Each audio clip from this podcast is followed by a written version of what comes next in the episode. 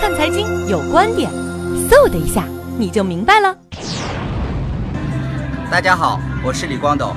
今天我们谈一个热门话题，就是奥运对一个国家品牌形象的提升到底有多重要。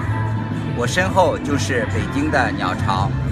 八年前，北京在这里举行了让人举世瞩目的一个奥运会，被当时的奥委会主席罗格称之为是啊有史以来最精彩的奥运会。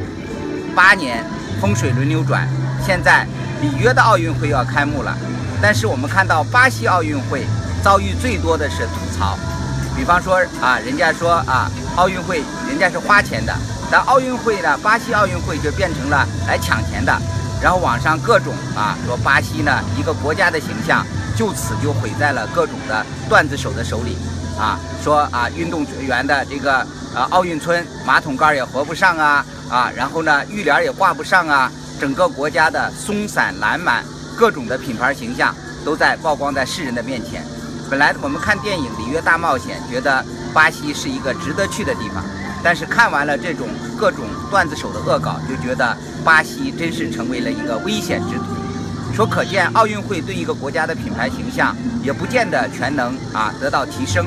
比方说一九三六年的啊这个呃奥运会。那当时是啊，这个希特勒当政，所以那个时候就变成了一个集权的奥运会。虽然拍了一个非常牛的宣传片叫《意志的胜利》，但是最后给人留下了是一个却是一个纳粹奥运会的印象。同样，1972年的慕尼黑的奥运会啊，有十一个的以色列的运动员被种族主义啊这个屠杀掉了，对，所以这也造成了奥运历史上最重的一个惨剧。那么巴西奥运会。会给人们带来什么？可能是最贫穷的一个奥运会，但也可能是一个最节俭的奥运会。人们其实是一个大 party，看到一个欢乐的奥运会就足够了。所以这也是我们看到，在网络时代，一个品牌不仅要办好一个奥运会，而且要要引导网络的舆情，啊，要啊跟段子手搞好关系。以前我们说防火防盗防记者，这次的巴西奥运会也告诉我们。除了防火、防盗、防记者之外，还要防段子手。